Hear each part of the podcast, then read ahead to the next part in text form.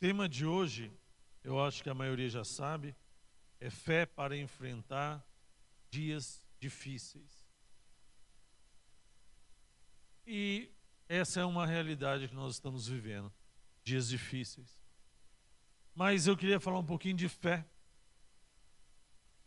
Lá em Hebreus 11, 1, diz assim: Ora, a fé é a certeza daquilo que esperamos e a convicção das coisas que não vemos. Há muito tempo, eu queria que você prestasse, prestasse atenção, porque é uma coisa bastante interessante. Há muito tempo eu li assim: a fé é a certeza daquilo que, espera, que eu espero. Naquele sentido, assim, alguém fala para você, você fala assim: ah, espero que aconteça. Essa não é uma frase de esperança. Pode parecer, mas não é. Eu espero que aconteça, eu tenho esperança. Não. Na verdade, essa frase diz assim: ora, a fé é a certeza das, daquilo que eu espero que aconteça. Que eu tenho, que eu acredito que aconteça. Vocês entenderam? Não é que eu espero é que assim, é no sentido de eu estar esperando algo. Então, eu chamo alguém para vir aqui na igreja. Eu, alguém pergunta para mim assim: o que, está, que você está fazendo? Eu estou esperando alguém, porque você combinou e você acredita que ela está vindo. Não assim, você marcou um encontro com alguém, daí você fala assim: não, não sei se ela vem, eu espero que ela venha. Não é essa o termo da, dessa frase. Essa frase é muito mais forte. Essa frase tem muito mais poder. A fé é a certeza daquilo que eu espero, daquilo que eu estou esperando que aconteça. É aquilo que eu estou em espera. Amém? Eu não sei se eu fui claro, mas espero que sim, para que você entenda que essa é a convicção de algo que pode acontecer. Não, é algo que você tem certeza que vai acontecer. Amém? E, e essa palavra que eu vou ministrar agora é uma palavra que você pode olhar no começo e achar, o pastor Alex veio falar de coisas terríveis. Não. Eu vou falar de uma realidade e como a gente pode mudar essa realidade. E você muda essa realidade dentro de você, através do mover. Eu quero dizer que você tem fé. Se você aceitou Jesus como Salvador, preste atenção. Se você aceitou Jesus como Salvador, você é salvo. E você crê nisso. Mas daí a fé é a mesma. A fé para a salvação e a fé para que as coisas aconteçam. É uma fé. Mas por que nós tomamos ações distintas? Quando está passando uma coisa difícil na sua vida, você não tem a mesma fé. Quando alguém falou para você, você aceitou Jesus, você está salvo. Agora, quando alguém vi, vem e fala para você, vai acontecer algo poderoso na sua vida e você fica no Espero que sim. Não, vai acontecer algo. Eu espero que eu espero este acontecimento que uma hora ele vai vai ocorrer. Amém? Vamos ler juntos Miqueias 7. Miqueias 7. Miqueias está lá no finalzinho, queridos do Velho Testamento.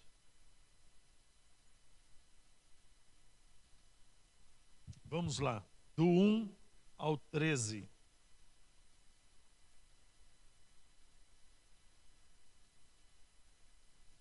Que des... Versículo 1: Que desgraça minha! Sou, sou como quem colhe frutos de verão na respiga da vinha não há nenhum cacho de uvas para provar, nenhum figo novo para que eu tanto desejo. Os piedosos desapareceram do país. Não há um justo sequer. Todos estão à espreita para derramar sangue. Cada um caça o seu irmão com uma, uma armadilha, com as mãos prontas para fazer o mal. Os governantes exigem presentes. O juiz aceita suborno. Os poderosos impõem o que querem. Todos tramam em conjunto. O melhor deles é o espinheiro, e o mais correto é pior que uma cerca de espinhos. Chegou o dia anunciado pelas suas sentinelas, o dia do castigo de Deus. Agora reinará a confusão entre eles. Não confie nos vizinhos, nem acredite nos amigos, até com aquela que o abraça. Tenha cada um cuidado com o que diz, pois o filho despreza o pai, a filha se rebela contra a mãe, a nora contra a sogra, sogra e os inimigos do homem são os seus piores familiares. Mas quanto a mim, ficarei em Deus, o meu Salvador, pois o meu Deus me ouvirá. Até aí, depois a gente lê o resto.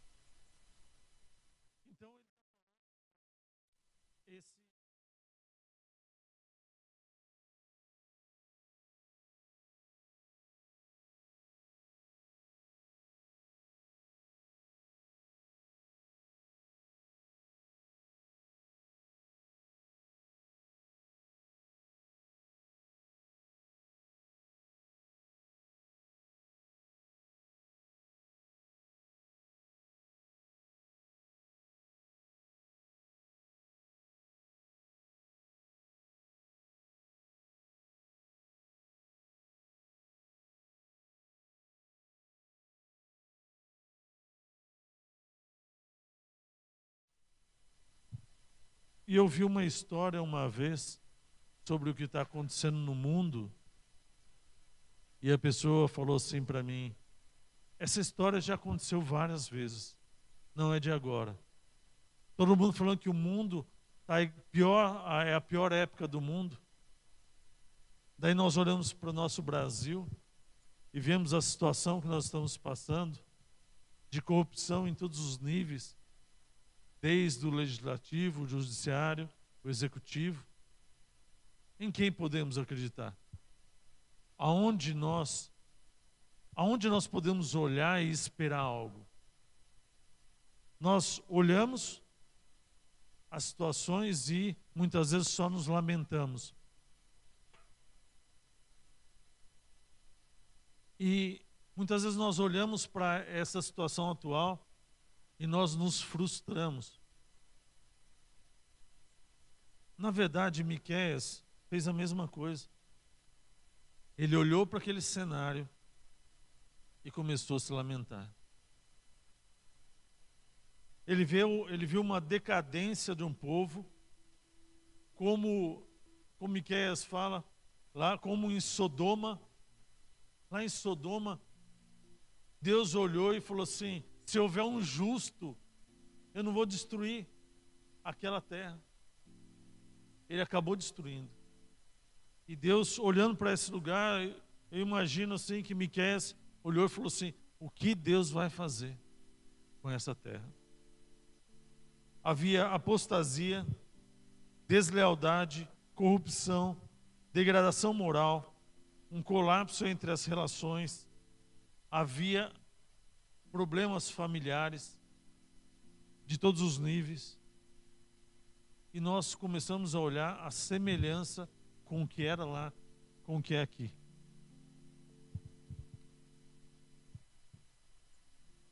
Havia valores morais que não existem mais, eles eram banalizados, princípios de Deus familiares, eles eram raros. Então nós começamos a ver uma realidade muito semelhante com o que nós estamos hoje. E daí eu estou falando de coisas assim, parecem coisas triviais, assim, né? Coisas lógicas. Né? Lá acontecia, aqui acontece. Aqui acontece. Daí nesse momento, trazendo um paralelo para a gente aqui, Daí você, todo mundo tem falado de crise, crise, e você vê falência, está sumindo dinheiro, aumentando desemprego, aumentando as enfermidades, o real está desvalorizando, aumentando a violência, o medo, diminuindo a segurança, aumentando os desentendimentos entre os pais e os filhos. E nós ouvimos e vimos todo o tempo isso. E quando nós nos alimentamos dessas coisas, vem angústia, pavor e medo. Na verdade, se vocês têm conversado com pessoas de fora, as pessoas começaram a ficar apavoradas. As pessoas têm medo. As pessoas, muitos têm se contido, mas muitos não, muitos estão bem, realmente. Mas muita gente com medo, pavor. O povo tem se alimentado disso. É uma realidade que se repete todo o tempo. Mas a coisa que é interessante que eu acho é algumas posições e algumas posturas de Miqueias. Tem algumas atitudes deles, dele que foram importantes para ele, enfrentar aquele momento difícil. Primeiro, lá no. Eu só vou ler para vocês de novo, que é a base da nossa. É o versículo 7, do capítulo 7. Mas quanto a mim, ficarei atento ao Senhor.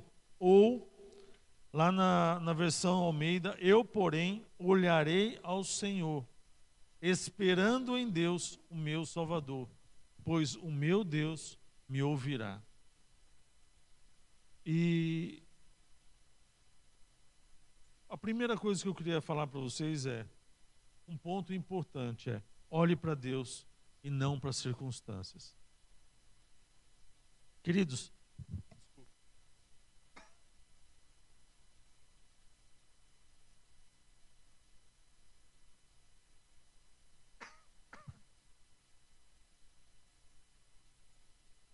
eu queria que você ficasse atento são três pontos importantes. O primeiro ponto é: olhe para Deus e não para as circunstâncias.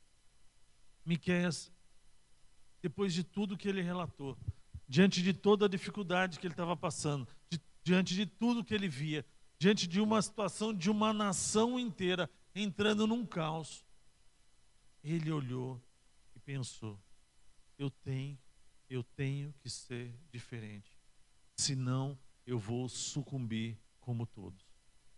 Ele olhou e falou assim: Eu, por, eu porém, olharei para o Senhor. Quando Miqueias olhava para as condições, quando Miqueias olhou para a situação, para o cenário, ele ficou desesperado. Mas quando ele começou a olhar para Deus, ele mudou sua atitude. Quando nós é, olhamos para Deus, nós começamos a ver as promessas de Deus.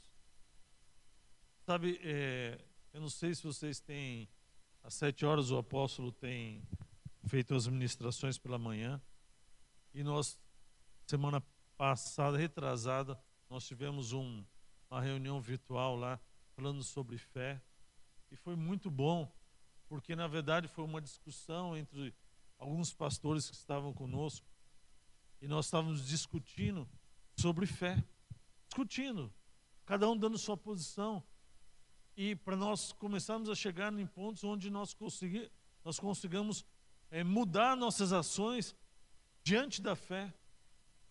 E, e quando nós começamos a olhar com outra visão, nós começamos a ver outro cenário, nós começamos a olhar para as promessas de Deus e falar assim: isso é real, isso é real.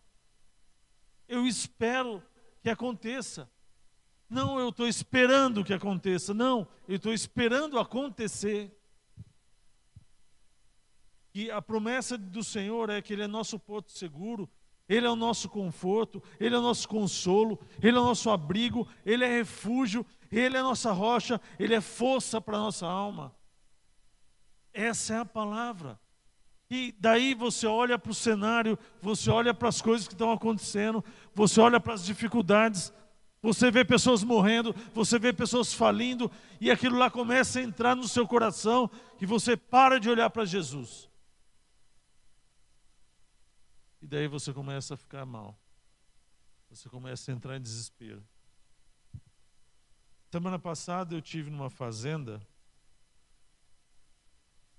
eu estava conversando com um funcionário, eu ia duas semanas antes, três semanas antes, e a fazenda inteira pegou Covid. Daí o dono da fazenda falou, Alex, não dá para você ir, vamos marcar daqui duas, três semanas. Depois de três semanas eu fui para lá. Daí eu estava conversando com um rapaz, eu falei assim, aí, como é que foi, né? Como é que foi no do Covid? Ele falou, não senti nada, nem sabia que tinha. Eu falei, meu, ele falou, nada, nada. Meu menino pegou, e daí, como ele foi diagnosticado, ele também não sentiu nada. Eu fui fazer o teste, porque ele foi fazer uma cirurgia, ele tinha que fazer o teste por causa da cirurgia. Daí ele foi constatado que ele estava positivo, e depois eu fui e fiz, e também estava positivo. Ele falou, eu falei, é, e como é que foi? Ele falou, olha, Alex, engraçado, né? Eu liguei para minha irmã, eu tava, não estava sentindo nada.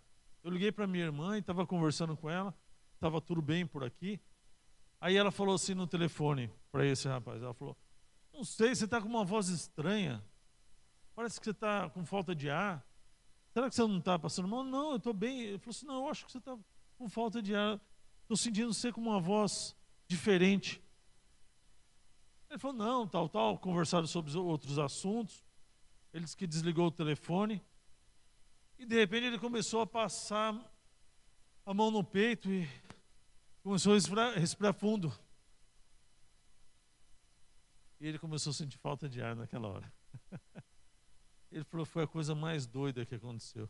Porque depois ele começou a pensar, ele falou assim, eu não tô, eu não tenho nada.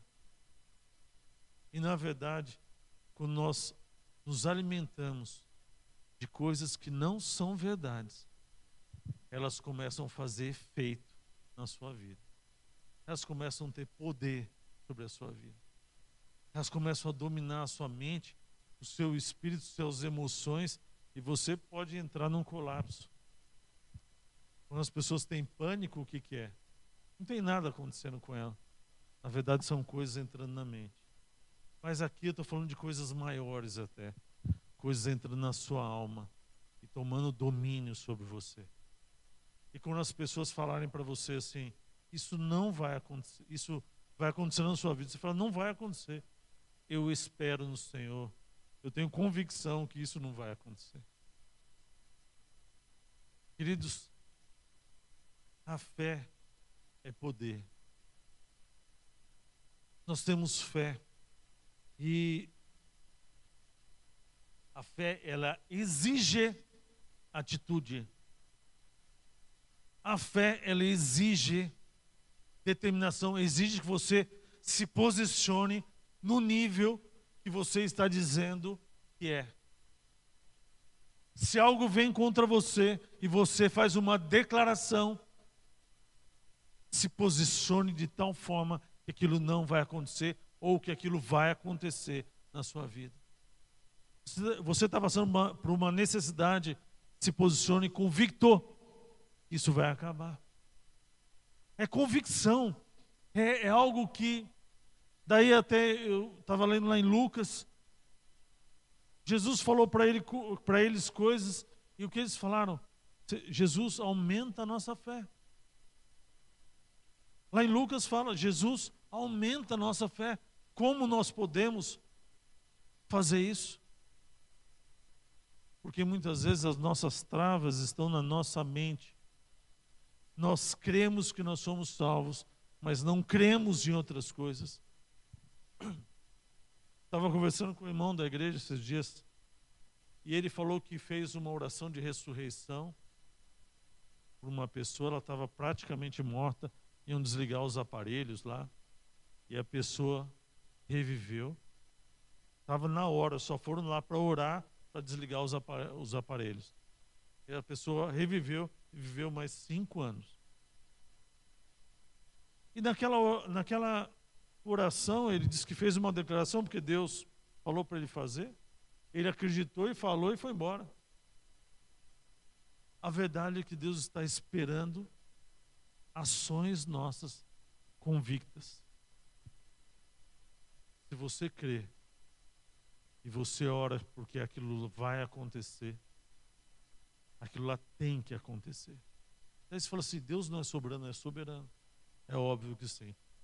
Quem pode dizer que não? Mas quando ele deu autoridade à igreja, de, debaixo dessa palavra, nós temos autoridade. Diante da situação da sua vida, você tem autoridade. Repreenda o inimigo com autoridade. Repreenda a enfermidade com autoridade. Repreenda a morte com autoridade. Repreenda a miséria, a falência com autoridade de quem você é. Você é filho do Deus Altíssimo. E como você é filho, nós estamos em Cristo. E em Cristo, em fé, nós falamos e as coisas acontecem. Porque a palavra de Deus está nas nossas bocas quando nós falamos debaixo dessa palavra. Ações em fé, ações que mudam a história.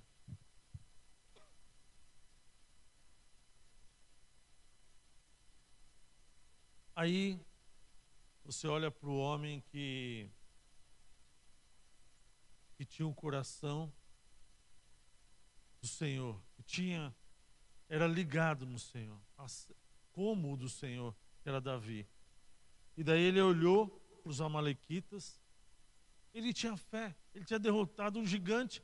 No poder, ele falou assim: Você é gigante, você, você, Sansão, você. Você? Hã? Você que vem contra mim com espada e flechas, eu vou contra você, em nome do Senhor dos Exércitos. E esse e Davi venceu. Olha só, ele venceu em fé. Um pouco tempo depois, ele ficou com medo dos amalequitas porque eles estavam vindo contra a família dele. Aí vou falar de outra pessoa, de Pedro. Era um cara ousado, mas quando ele tirou os olhos de Jesus, Jesus falou para ele: Pode vir, quer andar sobre as águas? Pode vir, pode vir. Ele foi andar. Mas quando ele tirou os olhos de Jesus, ele olhou para as ondas. O que que veio? O medo. E nesse ponto, é quando o medo toma conta das nossas vidas. Olha só, queridos, presta atenção. Quando o medo ele entra, sabe o que ele faz? Ele começa a tirar nossa convicção. E sem convicção você não tem fé. E sem fé é impossível agradar a Deus. E se você não agrada a Deus, Deus não tem como agir naquele momento. Geazi Ele olhou para os exércitos em volta, não conseguia ver outra coisa. Eliseu falou: Você não está vendo? Você está com medo porque você não está vendo. Porque ele começou a se encher do quê? Das dificuldades, dos exércitos, das coisas ruins que rondavam ele. Quando nós olhamos para as circunstâncias, nós nos enchemos de medo.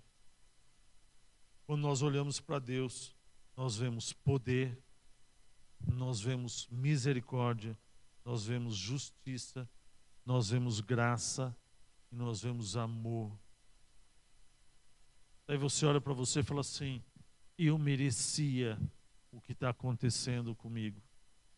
A verdade é que de tudo que você plantar, você vai colher.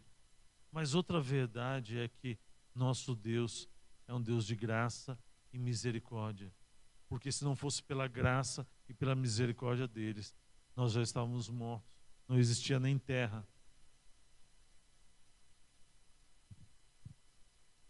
Quando nós acreditamos que há poder, a misericórdia, a justiça, a graça, a amor, nós entramos no clamor.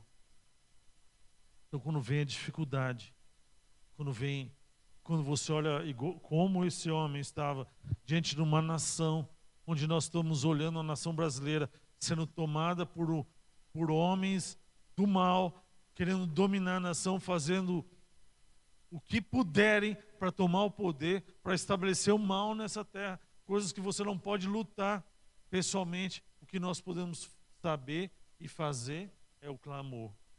É o clamor para nós não termos uma, tempos mais difíceis para frente.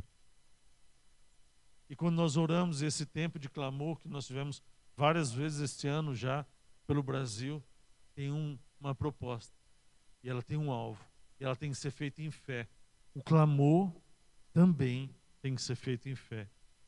O clamor funciona porque nós pedimos a misericórdia e pela misericórdia ele tem condições de olhar para nós não mais como pecadores, porque ele nos perdoou e quando há um ambiente onde não tem mais pecado, Deus pode agir.